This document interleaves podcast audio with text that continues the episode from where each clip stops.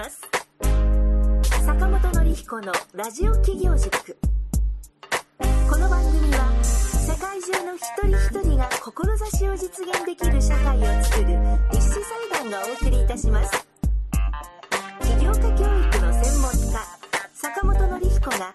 初めての起業で成功するために大切なポイントを毎回お届けいたします。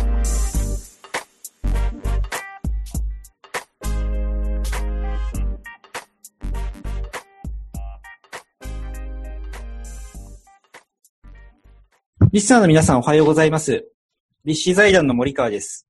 今日もラジオ企業塾が始まりました。坂本先生、よろしくお願いいたします。はい、よろしくお願いします。今日もリスナーの皆さんの企業の役に立つ内容をお届けいたします。まず最初に今日取り上げるトピックをご紹介いたします。フォーブスジャパンさんの記事からご紹介をいたします。フォーブスジャパンさんは、フォーブスという世界的な経済誌の日本版として、世界中のビジネスニュースなどを配信されております。今日はこちらのニュースで気になるニュースがありましたので、紹介をさせていただきます。2月の24日にアップされている記事から、ご紹介をいたします。えー起業は40歳過ぎてから、年配者の方が成功する傾向というタイトルで上がっておりましたので、こちらを取り上げております。で、こちらは、えーまあ、実際に40歳過ぎてからの方が、企業は成功している人が多いですということを、まあ、統計ですとか、その理由とかを分析されている記事になっております。あの、まあ、40歳の人の、40歳を超えている方の方が、まあ、成功率が高いっていう統計のと、あと、じゃあなぜそれがそうなっているのかという、年配の起業家が成功を収める理由は何だろうかというような、まあ理由の考察が書かれておりまして、理由はまあ複数の要因が利点になっているということで書かれているんですけれども、一つ目がサプライヤーや共同創業者、新規従業員や出資者になってもらえる人脈が豊富なこと。二つ目が事業に使える自己資金が多いこと。で、まあ三つ目がこれまでのキャリアで豊富な経験を培っているというようなことが大きな理由となって、やっぱり若い方よりも、まあ40歳以上に起業された方の方が成功しているケースが多いですよというように紹介されている記事がありましたので、まあ、こちらについて、ま、坂本先生にいろいろお話しいただければと思いますので、よろしくお願いいたします。はい、よろしくお願いします。えーっと、そうですね。まあ、この記事ね、僕も拝見させていただいて、まあ、改めて、そうか、40代ね、えー、が、まあ、やっぱり、あの、成功する確率が高いっていうのは、やっぱ改めてなんか知ったなっていうふうに思ったんですけれども、で、あの、まあ、やっぱりね、若くしてね、起業される方もいて、まあ、20代からね、もう起業していくっていう方も、まあ、今は結構、えー、少しずつ増えてきてるのかなっていうふうに思うんですけれども、まあ、やっぱり人生経験とかっていうふうにすると、やっぱり40代ぐらい、まあ30後半から40代ぐらいっていうのは、あの、結構ベストな年齢なのかなっていうのはあるかなっていうところですよね。で、まあ今ね、言っていただいた理由の中にもあって、やっぱりその、まあ人脈があったりであるとか、まあ仕入れですね、その供給元となんかコネクションがあったりとか、あとまあ結構自己資金が豊富だったりとかっていうことがあったりするので、まあそこの部分がね、やっぱり、えー、40代ぐらいっていうのは、まあすごく、あの、一番まあ油も乗ってる時ですから、まあ成功しやすいのかなっていうのはありられるかなと思いますね。実際にあの、どうでしょうか、坂本先生が、その起業家教育をされている中で、起業したいんですとかっていうふうに来られる方って、やっぱりこれぐらいの年齢の方が多かったりされますでしょうか？そうですね。まあ30代、40代がまあ怖そうで、中心で、まあそこに20代と50代が、まあついてくるって形ですかね。で、まあ今は、でも50代の人もね、やっぱり多いというか、あの、やっぱ定年っていうのを考えて、まあ自分で何かやりたいっていうふうに学びに来られる方は結構いらっしゃいますよね。そうですよね。あの、まあ、実際あの、今、自分の方でもさせてもらってる桜坂市民大学さんの方でも、やっぱりま定年後にどうしようかなっていう動機でお見えになる方すごく多いんですけれども、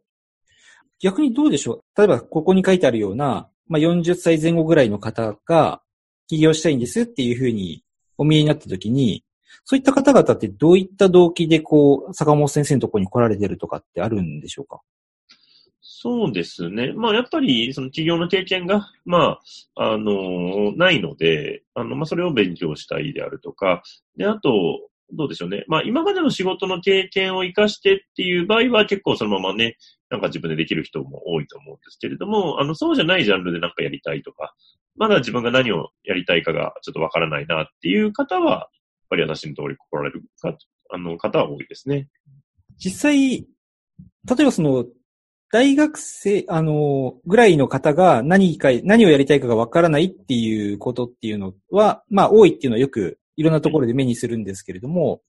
実際例えばこう30歳とか40歳の方でも何がやりたいかがわかんないっていう方ってやっぱり多いんでしょうか？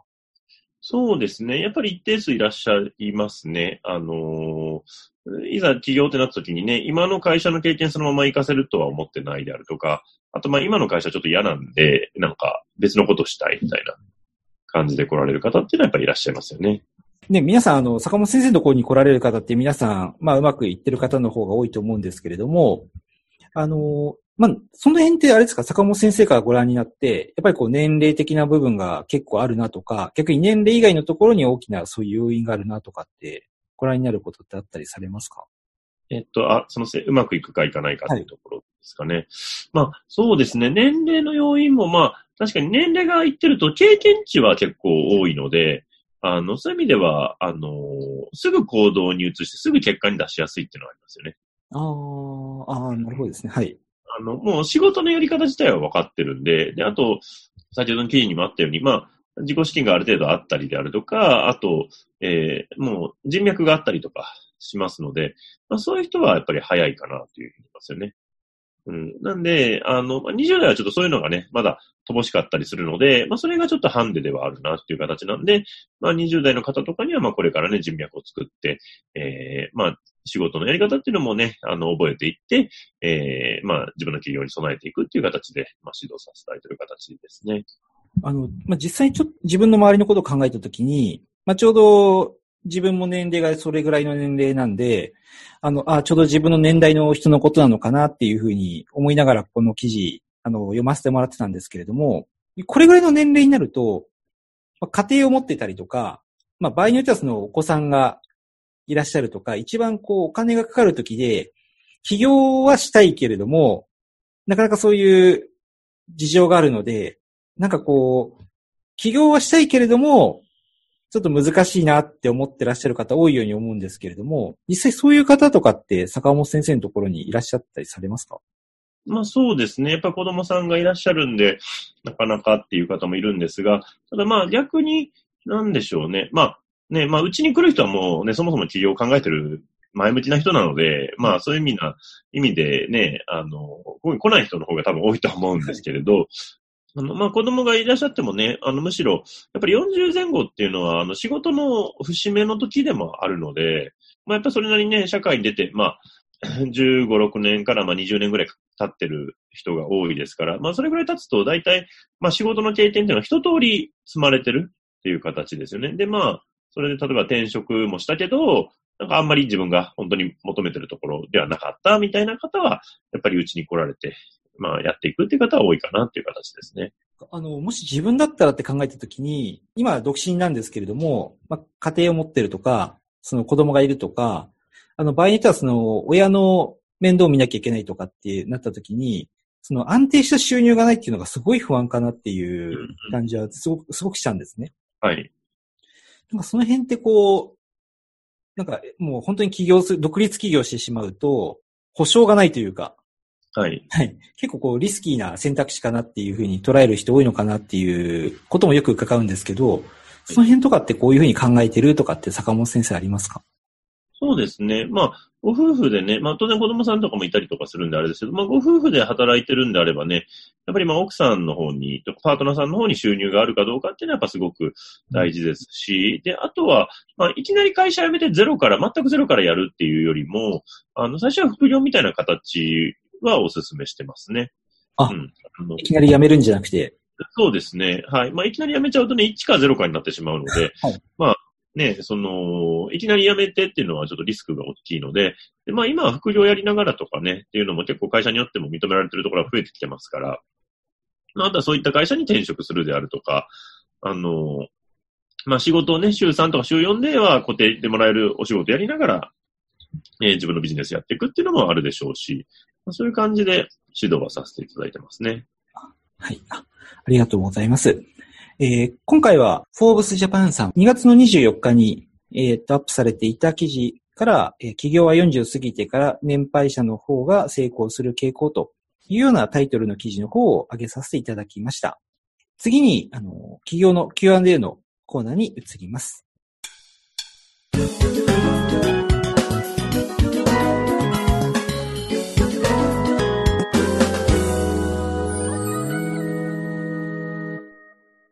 今日寄せていただいているご質問なんですけれども、本の選び方について教えてくださいというご質問がありますので、本のタイトルそのものではなくて、まあ、どういう考えをしてその本を選んだらいいのかというようなご質問だと思うんですけれども、まあこちらについて、あの、お話しいただければと思いますので、よろしくお願いいたします。はい。これはちなみに本はどういう本ですかね？ビジネス書とかビ、ジネス書の選び方っていうところですかねうん。はい。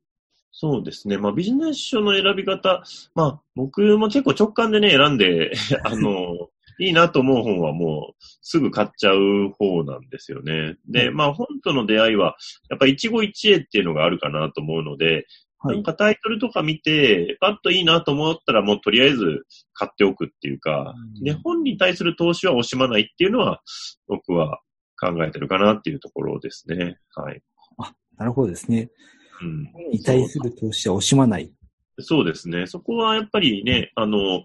まあ、ね、本、まあ価格よるけど、まあ1500円とか2000円ぐらいで、まあね、その先生のね、その書かれた著者の方の本当にエッセンスがすごい凝縮されてますから、なんかそれで1500円とか2000円ぐらいっていうのは非常に安いかなと思うので、ね、セミナーとか聞きに行ったらもっとしますし、まあ今ね、いくら、あのーまあ YouTube とかね、ブログとかの情報溢れてますけれども、それでもやっぱりまとまった知識を得ようと思って、やっぱ本が一番いいかなとは思うので、うん。そういう意味では、あのーまあ本に対する投資は惜しまないので、まあ、えー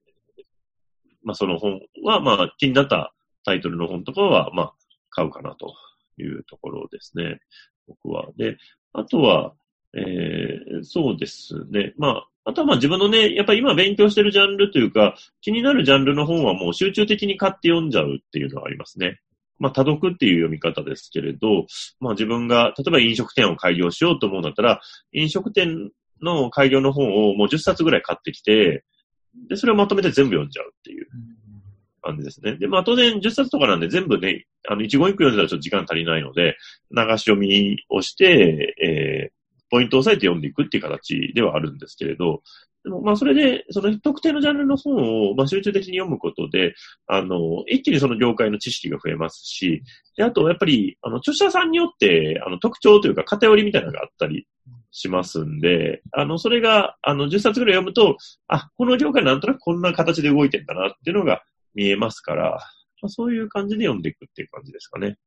あの、今のお話いただいたその多読ですかね。まあその、新しい業界とか知りたい業界のこととかを、まあ10冊ぐらいを集中的に読むっていうことなんですけそう。ですね。はい。えーっと、その場合、例えば10冊こう、まあ多分その業界の、これは本屋でよく買われる感じですか？アマゾンまあ、本屋さんでも買うし、まあ、大きい本屋さんとかでね、買ったりとかもしますし、まあ、アマゾンで買ったりとかもしますよね。手元に10冊ぐらいこう、同じ業界の、まあ、内容が似てると思うんですけれども、はい本がある感じですよね。そうですね。はい、一気一気にまとめて、そうですね。まあ、一気にって、まあ、時間はね、当然かかったりね、一、週間かかるとか、一ヶ月かかるとかあると思うんですけど、ただまあ、そのジャンルについて集中的に勉強するっていう形ですね。で10冊ぐらい本読むと、大体その分野の専門知識は大体頭に入ってくるんで、うん。あの、用語とかもね、分かってきますし、なんか業界の一般的な慣習みたいなのも分かってきますから、うん。で、まあそういう形で、まあその集中してそこを学ぶっていうのはやったりしますね。そう考えると、あの、本って、まあ今その坂本先生の話をちょうど伺っててすごく思ったんですけれども、あの、その10冊読むってことは、10人の方の、まあ疑似体験をしてるっというかですね。ちょうどあの、自分だったらその、まあ、体験入社とか、その現場の体験っていうのはあるかもしれないんですけども、それで結局あの、限られてしまってると思うんですよね。できることとかやれることとか。あの、あと得れる学びですとか。だけどまあまあ、それはそれで大事だと思うんですけども、まあさっき先生言われましたように、その、著者の方のエッセンスが、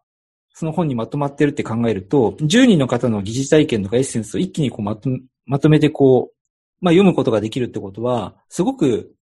濃密なこう疑似体験をしてるというかですね、なんかそういう感じなのかなっていうふうに思ったんですね。そうですね。あの、もうね、そういう著者さんの体験が、まあ入ってきますし、まあその著者さんが持ってる知識っていうのも入ってくるので、で、それあの共通する部分と、やっぱり共通してない部分っていうのがあるので、まあその辺が著者さんの個性だったりもするので、まあそれを、まあ10冊分ぐらい、まあ少なくても5冊分ぐらい読むことで、その業界の全体像が、あの、まあ、つかめていくっていう形になるので、うん。あの、えー、最低限の知識はそれぐらいで知りられるかなっていうところですよね。ありがとうございます。えっ、ー、と、まあ、今のは、えっ、ー、と、例えばその新しい、まあ、自分があまりこう、知らない業界で、これからその業界のことを知らなければいけないときに、まあ、集中的にまとめて読むっていうお話だと思うんですけれども、それ以外の実用書とかビジネス書の読み方とかありますか？例えば、なんかこう、気になってるテーマとかをこう、とか、あと今流行ってるテーマを、流行ってる本っていうんでしょうかね。今その、えっ、ー、と、ランキング1位の本をこう、買いに行くとか。そうですね。もう僕は全部直感で買ってますね、なんかね。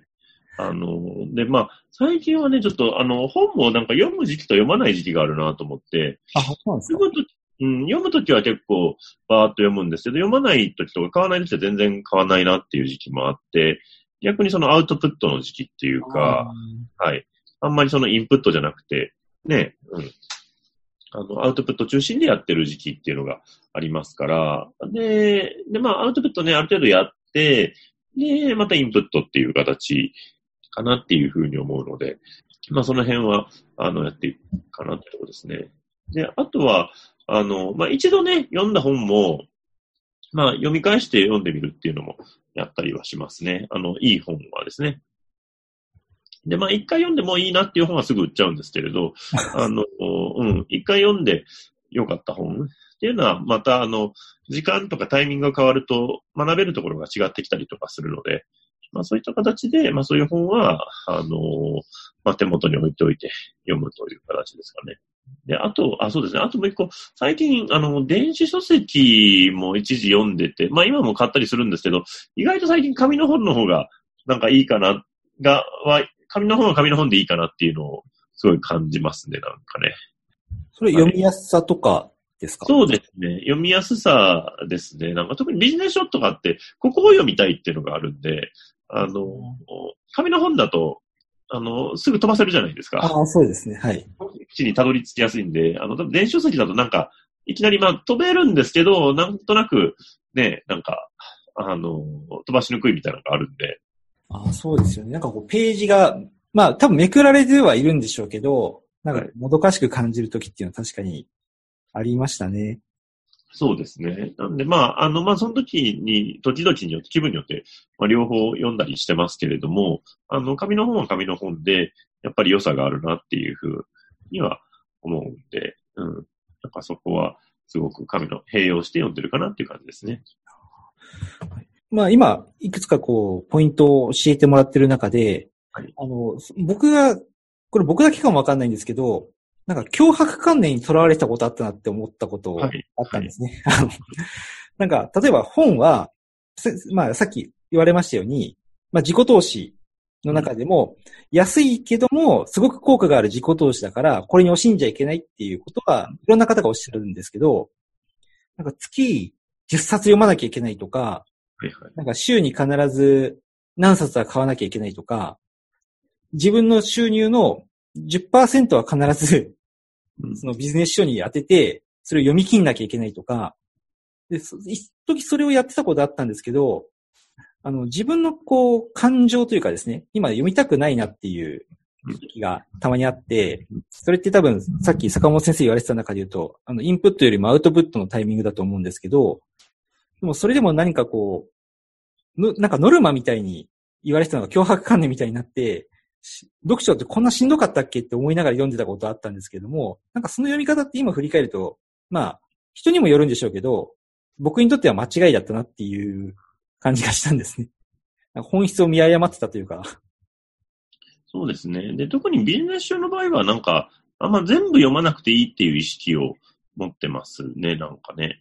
あの、小説とかだとね、なんか頭から最後まで読まないと分かんなかったりしますけど、あの、ビジネスの場合は、ね、自分の欲しいポイントを読めば、あの、で、なんか最悪一個でも得られるものがあれば、それで OK かなというふうに思うので、あの、あんまりその全部読むっていうよりも、まあ、全体読んでみて、なんか、ポイントがどこ、大事なポイントがどこかなっていう形で押さえていくっていう形でやっていきますかね。得られるっていうところで、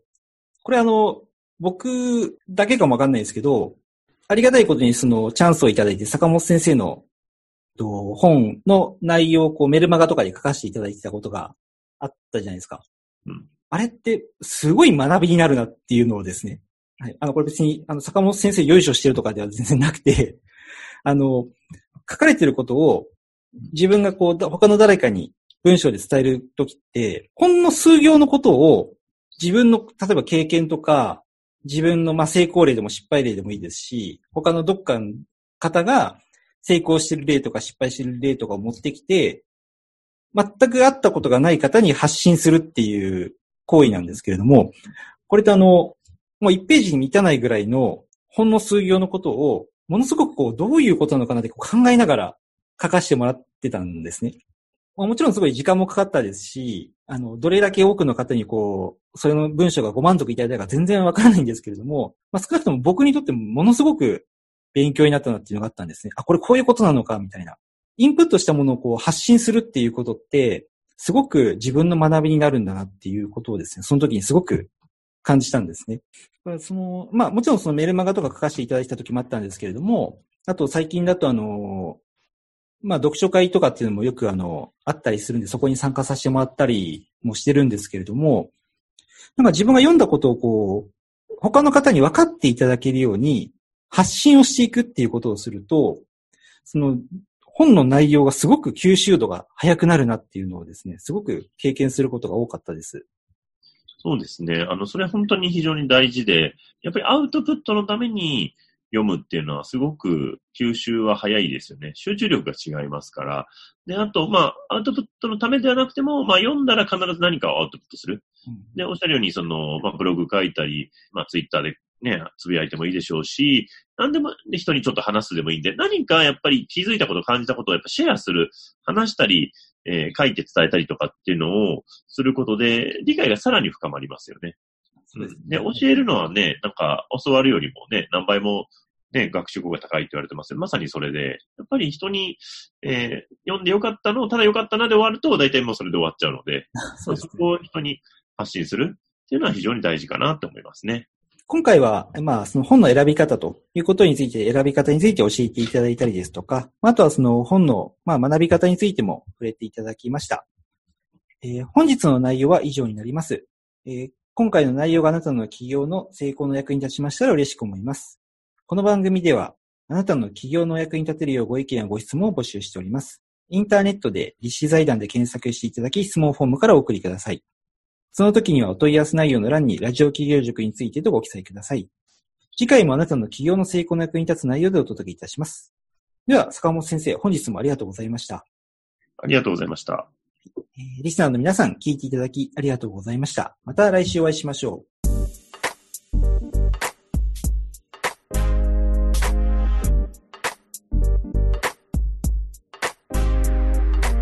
今回の番組はいかがでしたでしょうか？あなたの企業へのヒントがありましたら幸いですなお坂本典彦への質問をお受けしております立志財団公式サイトよりご質問ください立志財団で検索してみてくださいまた次回もお楽しみに提供は世界中の一人一人が志を実現できる社会をつくる立志財団がお送りいたしました。